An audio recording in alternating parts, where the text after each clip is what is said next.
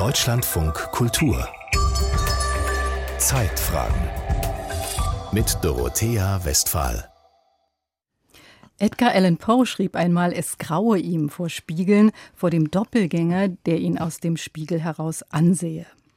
Zu einer Konfrontation mit eben diesem Doppelgänger, mit dem eigenen Spiegelbild, haben die Kulturjournalistinnen Lucia Braun und Ursula Merz 19 prominente und nicht prominente Persönlichkeiten eingeladen. Jedenfalls war der Blick in den Spiegel der Ausgangspunkt für die Gespräche, die sie mit diesen über ihr Gesicht und das Gesicht im Allgemeinen geführt haben. Sich sehen heißt das Buch, das aus den Begegnungen entstanden ist. Gespräche über das Gesicht. Lucia Braun und Ursula Merz sind jetzt bei mir im Studio. Ganz herzlich willkommen. Hallo, hallo, guten, guten Tag. Tag. Auf dem Buch sieht man ein, auf dem Buchcover einen Spiegel, in dem man sich allerdings nicht wirklich spiegeln kann. Aber das heißt, Sie haben vor jedem Gespräch tatsächlich erstmal einen Taschenspiegel aufgestellt. Frau Braun, wie war das? Ja, das war ein Schock für die meisten, weil wir wirklich ohne Ankündigung und das wollte ich ähm, fragen. Es gab keine, keine Ankündigung. Vor, wir haben gesagt, vor dem Gespräch machen wir ein kleines Ritual. Wir stellen einen Handspiegel auf und bitten Sie zu beschreiben, was Sie sehen. Huh, da haben natürlich erstmal alle durchgeatmet und äh, es ist ja wirklich schwer, über das eigene Gesicht zu sprechen und es ist noch schwerer, das Gesicht zu beschreiben. Sloterdijk hat das natürlich ganz fantastisch gelöst, indem er sagte, dass der auch im Buch vorkommt. Es musste halt irgendjemand geben, der so aussieht wie ich. Das war seine, wie ich finde, geniale Antwort. Viele haben versucht, irgendwie in der dritten Person häufig, sie ist etwas müde, er sieht so und so aus, ja. Also es ist schwierig, dieses Gegenüber als sein eigenes Gegenüber zu beschreiben. Und äh, den Doppelgänger. Erst, ja, den Doppelgänger, genau. Und erst bei unserem zehnten Gesprächspartner, das fand ich interessant. Erst der hat gesagt, ich sehe mich. Der war welcher? Das war ausgerechnet der Gesichtstätowierte, Johannes Hohlfeld. Der hat also das Gesicht und den Körper komplett tätowiert. Der hat also das Gesicht selbst gestaltet, kann man sagen. Und der hat sich selbst am ehesten gesehen. Alle anderen hatten ein eher distanziertes Verhältnis dazu. Frau Merz, haben Sie diesen Test bei sich gegenseitig auch gemacht, also sich diese Spiegelfrage gestellt und das auch einmal ausprobiert? Wir haben es nicht gegenseitig gemacht, aber ich habe ihn natürlich mit mir selber gemacht. Ich habe ihn aber schon in meinem Leben öfter gemacht, sozusagen still. Das macht, glaube ich, jeder. Ich glaube, jeder steht mal vor dem Spiegel und äh, sagt, was sehe ich da eigentlich? Ja, so ungefähr. Es auszusprechen ist dann noch mal was ganz anderes. Er kommt merkwürdige Mischung zusammen, glaube ich, aus Scham, ja, Eitelkeit. Niemand will ja behaupten, er sähe hübscher aus, schöner aus im Gesicht, als es wirklich tut. Und die anderen denken dann, nee, nee, nee, nee, nee, es haut nicht hin. So wie ich früher still immer gedacht habe, es geht so in Richtung Ingrid Bergmann bei mir, das Gesicht. Und dann, als ich mich zum allerersten Mal in einem Film, also sprechend gesehen habe, wusste ich, nee, es ist nicht Ingrid Bergmann, es geht in eine andere Richtung. Also kurzum, ich habe das für mich auch dann selber gemacht und bin auch zu einer griffigen Formel gekommen. Verraten Sie die? Äh, ja, die kennt Lucia, weil ich sie schon mal ihr erzählt habe. Also ich habe, ich mach's kurz, ein eher breitflächiges, als schmales Gesicht, eine etwas prominente Nase und ein Gesicht, dem ich glaube, dass man die Herkunft aus fränkischen bäuerlichen Verhältnissen ansieht, was ich aber keinen Nachteil finde. Wie würden Sie Ihr Die Hörer, weiß nicht, ob sich die Hörer jetzt was vorstellen können. Wie würden Sie Ihr Gesicht beschreiben? Ja, das ist ganz komisch. Ich kann mein Gesicht viel schwerer beschreiben als mein Verhältnis zu meinem Gesicht. Also bei Peter Handke heißt es ja im Spiegel, Doppelpunkt, der Feind. Ich würde sagen, im Spiegel Doppelpunkt die Freundin. Also ich habe ein freundschaftliches Verhältnis zu meinem Gesicht. Das ist irgendwie okay. Aber wenn ich jetzt anfange zu beschreiben, ich habe blaue Augen, ja, vielleicht etwas hohe Wangenknochen, einen etwas volleren Mund, eine kleine Nase. Ich weiß nicht, das gibt nichts her, finde ich, als Vorstellung. Ja, deswegen ist es für mich leichter, über mein Verhältnis zum Gesicht zu sprechen. Und dieses Verhältnis wird ja in dem Buch auch zumindest am Rande thematisiert. Sie waren ja als Journalistin und als Aspektemoderatorin im Fernsehen sehr präsent. Wie ist das? Was hat man da für ein Verhältnis zu dem Gesicht? Sie haben es kurz angesprochen, aber wenn man es dann sieht im Fernsehen zum man Beispiel. Man fremdelt. Ich habe sehr gefremdelt mit meinem medialen Double mit der Doppelgängerin, die ich da auf dem Bildschirm gesehen habe, in der ich mich sehr schwer nur erkannte. Und weil eben doch das Studio, die Maske, die Haare doch irgendwie einen anderen Typ aus einem machen, als der, den man glaubt zu sein. Das ist das Raffinierte, was ich aber erst in der Beschäftigung des Buches begriffen habe. Dass es einfach einen Unterschied macht, ob man sich sieht, so wie man sich sehen will, ob man sich sieht, wie man glaubt, dass die anderen einsehen. Ja, ja. das ist ein Riesenunterschied. Und ob man vielleicht einer Illusion aufsitzt, zu glauben, es gäbe irgendwas ganz toll Authentisches, was sich da auch in der öffentlichen Abbildung zeigen müsse. Ja, das ist mir erst bei dem Buch klar geworden. Jedenfalls, ich hatte kein gutes Verhältnis zu meinem Bildschirmbild. Dann gegen Ende natürlich, wenn das Alter dazukommt, das Altern, wird's mit diesen gnadenlosen Kameras auch nicht leichter. Die Frage danach, wie man das eigene Gesicht im Spiegel sieht, war keine einfache Frage. Das haben Sie bei Ihren Gesprächen ja gemerkt. Und auch eine, die schnell zu ganz anderen Themen führte. Hatten Sie das erwartet? Wir haben es so ein bisschen spekuliert oder erhofft das Gesicht ist schon so etwas wie nicht nur das Alphabet unserer Emotionen oder das mimische Alphabet unserer Emotionen oder wie man sagt, die, die Bühne der Seele oder wie auch immer, mhm. sondern schon auch eine optische Chronik unseres Lebens. Also es gibt ja den Spruch, ich weiß nicht, ob man den also ernst nehmen soll, ab 40 ist man für sein Gesicht verantwortlich. Ich finde, er ist eine Spur moralisch, aber sicherlich ungefähr ab 40 drückt sich im Gesicht schon etwas aus. Also wir sind weit über 40, wir sind Mitte 60 und da sieht man im Gesicht etwas, ja, also wie leicht oder wie schwer das Leben war. Wichtig ist, ich glaube, man sieht im Gesicht doch auch den sozialen Status. Das heißt also, das Gesicht ist ein kleines bisschen der biografische Kontostand. Fangen ja. wir doch gleich mal an mit Peter Sloterdijk, den Sie schon erwähnt haben. Frau Braun, das Gesicht hat man, wenn man ihn kennt, vor Augen. Die etwas wirren Haare, die Brille auf der Nasenspitze. Weil Frau Braun gerade sagte, man sieht einem Gesicht an, was der Mensch, dem dieses Gesicht gehört, getan hat in seinem Leben. Sieht man ihm die Arbeit des Philosophen an, des Denkers? Eigentlich nicht. Also wir haben ja in dem Interview die relativ freche Frage gestellt. Also Sie könnten eigentlich auch ein Bauer sein und nicht unbedingt ein Philosoph. Ja? Ich wollte ihn auf meine Seite ziehen. Ne? genau, genau. Ursula hat sich getraut, das zu fragen.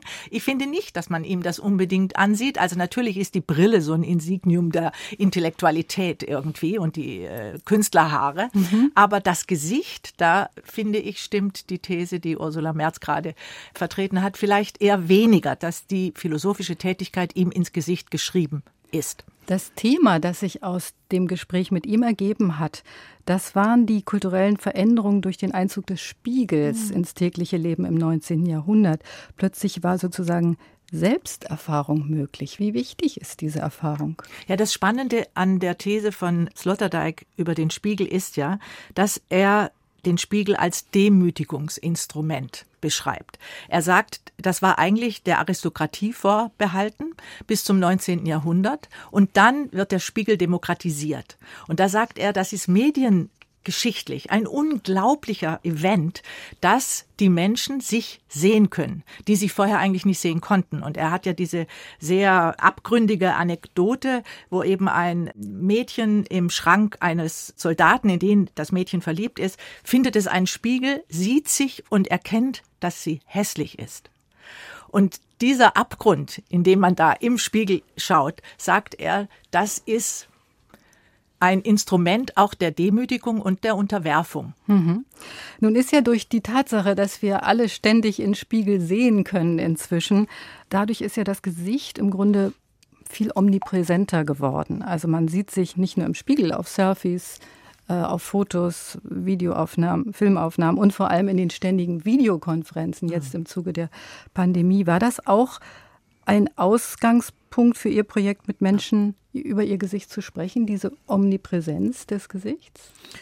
Nicht alleine die Omnipräsenz an sich, sondern die Frage, was daraus folgt. Mhm. Und was wiederum uns Zeitgenossen und Zeitgenossinnen, die mit diesem omnipräsenten Wissen um das Gesicht leben, auch unterscheidet, noch von Vorfahren, die nur zwei Generationen zurück sind die Menschen haben sich natürlich immer schon gesehen. Nur durch der Spiegel hat, gab es ein Material, nämlich Glasmaterial, durch das man sich ganz genau sehen kann. Das hat natürlich was verändert. Aber ich glaube, das geht Ihnen beiden ganz genauso. Wir hatten Großmütter, die wussten natürlich, wie sie aussehen, weil es in der Wohnung oder im Haus einen Spiegel gab, aber sie haben sich nicht ungeheuer damit beschäftigt. Das ist natürlich, glaube ich, im Verhältnis zum Ich und aber auch zum Körper ein enormer Unterschied. Und ein Ausgangspunkt unserer Fragen und wir haben dieses Buch nicht mit Antworten oder mit Thesen begonnen, sondern wirklich mit offenen Fragen mhm. und sind deswegen auch zu dem Konzept eines von Gesprächen gekommen, die so eine Art Kaleidoskop eröffnen sollen. Ein Ausgangspunkt war die Frage, wie komisch ist es, je besser wir unser Gesicht kennen, und wir kennen es ja nun wirklich gut, wie intimer auch, desto fremder wird es zugleich. Das eigene Gesicht aus der, so aus der Nähe zu betrachten und zu denken, ui, ui, ui. Da muss aber heute Abend gezupft werden. Und da muss überhaupt was Größeres passieren. Und warum um Himmels Willen ist es so? Und wie kann ich das stoppen? Und was kann ich da machen? Also im Grunde wie so ein Instrument, das ständig neu gestimmt werden muss. So schauen wir. An dem man etwas machen kann. An ja. dem man macht das Verb machen ist sozusagen in unser Verhältnis zum Gesicht gekommen. Egal ob Botox oder Beauty-Apps, das machen. Ja. dazu also, haben Sie ja auch, Entschuldigung, wenn ich unterbreche, ja, aber eine Ärztin gefragt, genau. die Dermatologin ist und eben solche kleinen Eingriffe vornimmt am Gesicht. Was mich wirklich mhm. Verblüfft hat, sie hat ja gesagt in dem Gespräch, dass sich die Zahl der Eingriffe erhöht hätte. Mhm. Und das hat mich schon ein bisschen verblüfft, weil in Pandemiezeiten hätte ich immer gedacht, na gut, die Leute sind ja die meiste Zeit mit Masken rum, herumgelaufen. Wie wichtig war da das Gesicht? Ja, aber die Maske war zum einen ja auch ein Schutz. Also es gab Leute, die dann gerade Schönheits-OPs gemacht haben, weil sie ja die Maske tragen konnten und man das nicht gesehen hat, dass man einen Eingriff gemacht hat. Und das zweite waren die Augen. Also die ganzen Augen-OPs haben zehn Prozent, ich möchte jetzt keine falsche Zahl nennen, aber enorm zugenommen, ja, mhm. weil die Leute natürlich auch vor allen Dingen die Augen gesehen haben und aber auch durch die Zooms Gelegenheit hat, ununterbrochen sich in ihr eigenes Gesicht zu sehen und zu sehen, meine Güte, das darf doch nicht wahr sein, diese hängenden Bäckchen, das kann ich jetzt wirklich nicht mehr sehen, jetzt ja, ist aber mal Schluss damit, ja. Was ich interessant fand an dem Gespräch, auf Ihre Frage, ob sie die jeweilige Patientin oder den Patienten dann anders wahrnehmen würde nach der OP oder nach dem Eingriff, da hat sie gesagt, Nein, Nein, eigentlich ja. nicht. Das fand ich auch interessant. Sehr ja. erstaunlich ehrliche Antwort für eine Frau, die damit ihr Geld verdient. Aber ja, sie erzählt ja auch, dass das Gesicht letztlich nicht so objektiver ist, sondern dass es auch mit Einbildungskraft zu tun hat. Also ich kenne zum Beispiel den Effekt, den Sie vielleicht auch kennen, wenn ich bei der Friseurin oder beim Friseur war und habe die Haare hübsch dass ich mir denke, mein Gesicht ist schöner geworden. Das ist natürlich Käse. Am Gesicht hat sich gar nichts verändert, aber mein Blick auf mich, mhm. mein Blick auf mich hat die Botschaft, du siehst jetzt aber toll aus. Die Rahmung des Gesichts Rahmung ist ja auch ist ein wichtiger Aspekt, genau. ja. besonders ja. einem Gespräch einer ja. türkischen Satirikerin und Komikerin. Die, ja, Gülkan Setin. Ja, mhm. sie hat sich für das Kopftuch entschieden. Ich glaube, als sie 16 war, ja. hat einen es ging um einen Unfall, den sie wohl hatte. Sie spricht nicht darüber. Nein, sie spricht, sie hatte keinen Unfall, sondern sie hatte ein Erlebnis auf ein einer Erlebnis. Autofahrt äh, ja. mit ihrer Familie und hat da dann ein Gelübde abgelegt, obwohl sie bis dahin eine ziemliche Rebellin war in der Familie und hat sich für das Kopftuch entschieden und trägt es nun auch sehr stolz und mit äh, auch als Schutz. Sie fühlt sich nackt ohne das. Das fand ich auch äh, spannend, dass sie sagt, sie fühlt sich nackt und sie kann auch frecher sein, wenn sie das Kopftuch genau. trägt, was für eine Satirikerin oder Komikerin natürlich wichtig ist. Ich wollte Sie fragen, wie haben Sie die Auswahl getroffen? Wir haben jetzt schon über einige Personen gesprochen, mit denen Sie gesprochen haben, auch über die Aspekte, die sich daraus ergaben. Und ich war wirklich verblüfft, unter wie vielen unterschiedlichen Aspekten man ein solches Thema angehen kann. Also, wie kam es zu der Auswahl? Das Tolle an dem Buch war, dass das so wahnsinnig Spaß gemacht hat, einfach unserer Neugierde nachzugehen. Ja, wir hatten keine Kriterien, dass jetzt das oder jenes Gespräch noch da rein muss, sondern wir haben zunächst mal uns wirklich gefragt, wie ist es, wenn es dein Gesicht zweimal gibt? Also als eineiger Zwilling. Ja, wenn man also einen Spiegel, einen lebendigen Spiegel ein hat. Spiegel, äh, Entschuldigung, ein Zwilling kommt auch vor. Ein Zwilling kommt auch vor, ja. Und wie ist das tote Gesicht? Das kommt auch vor, ja. Wie, wie sieht das tote Gesicht aus? Wie ist das für ein Bestatter, der mit toten Gesichtern zu tun hat? Also wir sind zunächst mal wirklich ganz wild von dem ausgegangen, was uns brennend interessiert hat. Und dann haben sich so unterschiedliche, wir haben ja auch den Boxer Axel Schulz drin, da muss man sagen, da ist Ursula Merz einfach ein Riesenfan. Absoluter Fan. Von ihm und äh, fand das eine super Gelegenheit zu fragen, wie ist das eigentlich, wenn man als Boxer eine in die Fresse kriegt die ganze Zeit und wie verändert sich diese Fresse dann? Ja, Wobei er ja gesagt hat, das Gesicht interessiert ihn gar nicht so Ja. an sich, ne? Ja, er sagte, wie kann man das dann nicht gut finden, das eigene Gesicht ist doch das eigene, so ungefähr, sagte er.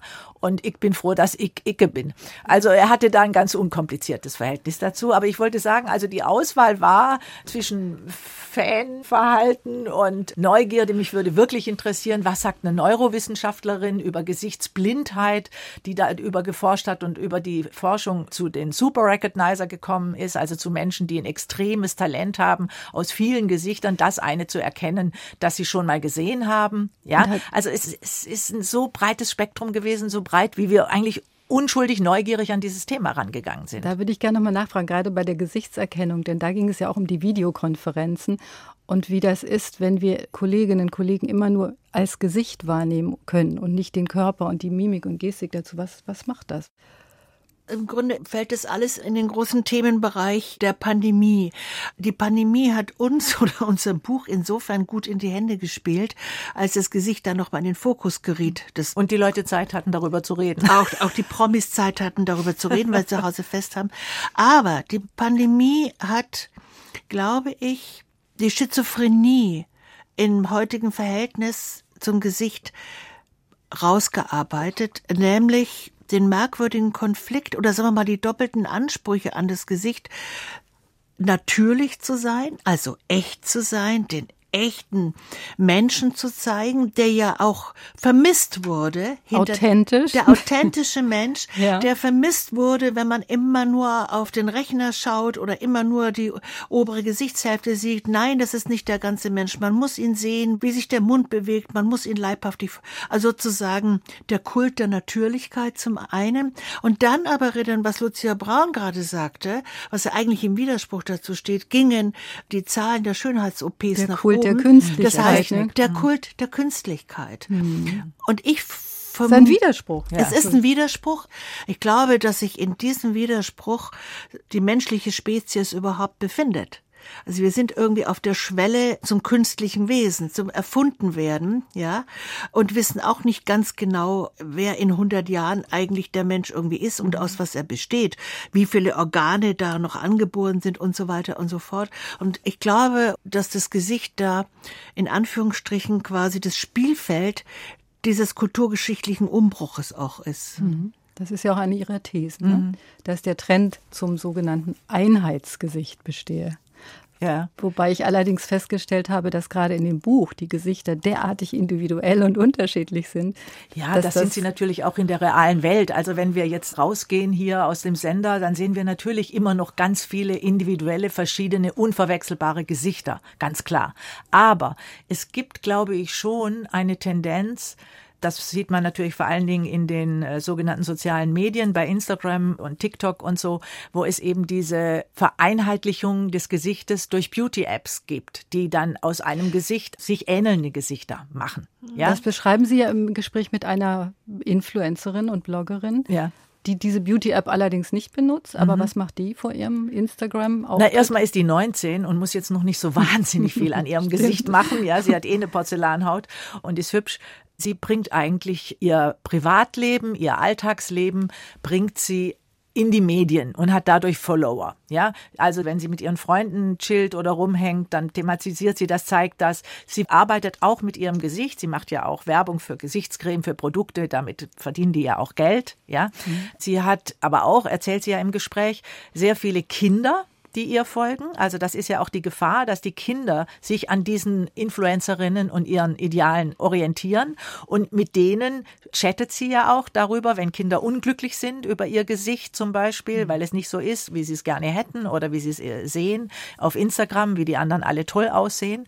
Und diese Tendenz zum Einheitsgesicht geht ja so weit, also in Italien zum Beispiel gibt es diese Aktivistin Lorella Zanardo, das ist eine Journalistin, Autorin, Filmemacherin, die so weit geht zu sagen, gerade weil sie Erfahrungen macht in Schulen, mit Schülerinnen, mit Kindern, wie die darunter leiden. Also dass der Leidensdruck der Kinder für sie der Anlass war, darüber auch einen Film zu machen, ein Manifest, ein Volto-Manifesto, also ein Gesichtsmanifest zu entwerfen, in dem sie versucht, den Kindern klarzumachen, das, was sie im Fernsehen sehen, das, was sie auf Instagram sehen, ist nicht das wirkliche Leben. Und dem müssen sie nicht oder sollen sie nicht unbedingt nacheifern. Das ist natürlich ein leicht moralischer Anspruch, aber warum auch nicht? Und sie geht so weit zu sagen, das unverwechselbare individuelle Gesicht verschwindet und deswegen muss es geschützt werden und hat eine Anfrage gestellt bei der UNESCO, dass das Gesicht als immaterielles Weltkulturerbe geschützt werden soll. Gibt es denn auch äh, so einen Trend in der, ja, in der Mode zu einem besonderen Gesicht? Also ich dachte gerade an das Gespräch mit Wolfgang Job, dem Modeschöpfer und Zeichner, Bildhauer und Autor, dessen Gesicht so häufig fotografiert wurde wie wahrscheinlich kaum ein anderes Gesicht eines Mannes und er wurde ja sogar weltweit oder dieses Gesicht zur Marke für das Designer Imperium Job. Was sagt er dazu? Hat sich das Ideal von Gesichtern auch in der Mode verändert? Ja, ganz deutlich. Also er sagt, dass ja das kantige, ausdrucksstarke Gesicht in der Fashion, wie er es immer nennt im Gespräch, mhm. äh, nicht mehr gefragt ist, sondern dass es da schon wirklich um ein eher Einheitsgesicht geht. Das sagt er auch, um ein standardisiertes, einem Durchschnittsschönheitsideal folgendes Gesicht. Darüber haben wir auch mit äh, dem Philosoph Sloterdijk gesprochen. Und der sagte, ja, das Idealgesicht der Gegenwart ist das durchschnittlich hübsche Gesicht. Er erwähnte bei der Gelegenheit Helene Fischer. Will jetzt nicht dazu sagen, die ist hübsch. Aber sie ist nicht sozusagen John Crawford oder mhm. sowas. Es Aber dagegen spricht nun wieder die, äh, das Gespräch mit Adriane Altaras, der Schauspielerin, mhm. Regisseurin und Autorin, die über ihr Gesicht sagt, es sei nicht händelbar. Das ist aber, ja, das ist was anderes. Äh, das Gespräch mit Adriane Altaras war in vieler Hinsicht eines der ganz besonders schönen und interessanten Gespräche. Äh, mit Händelbar meinte sie was anderes. Das kann ich sofort nachvollziehen, weil ich mir einbilde, eine ähnliche Erfahrung, die kann, die kann es nicht steuern. Die kann nicht sagen, so, ich gehe jetzt in den Raum und schaue cool ja, und das Gesicht macht mit und ist cool. Und sie kann irgendwie auch nicht verbergen, ob sie wütend oder traurig oder irgendwas ist oder missgrämig aussieht. Das würde ich von meinem auch behaupten. Aber was Adriana Alteras, sie ist Schauspielerin und Autorin und Regisseurin, die sagte etwas Wichtiges, nämlich, dass Mimik heute vor allem im Film und im Kino kaum mehr gefragt ist oder viel weniger gefragt als noch vor 30, 40 Jahren. Und das stimmt. Und das ist aber wiederum faszinierend, weil auch Stimmt. in dem Gespräch erwähnt wird oder in Ihrem Text vielmehr, mhm. dass die Mimik etwas, ein Privileg sei, das Frauen, also ausdrucksstarke Mimik, lange gar nicht hatten. Mhm. Ja, das galt ja bei Frauen oft als vulgär, wenn man sehr stark lacht, ja, also wir zitieren unsere Mütter in dem Text, die gesagt haben, du lachst dir Falten rein, ja, lach nicht mhm. so stark, du kriegst Falten. Also 50er, 60er Jahre Ideal des relativ faltenfreien Gesichts, dem man das Lachen nicht ansieht. Das stimmt, aber wenn man bedenkt, dass das Gesicht ungefähr 50 Muskeln hat, die bewegt werden beim Lachen oder beim Stirnrunzeln braucht man, glaube ich, zwölf, dass diese Muskeln sozusagen ja heutzutage nicht mehr benutzt werden, weil das nicht mehr en vogue ist, sondern weil das eigentlich die Tendenz genau zum Verzicht der Mimik führt.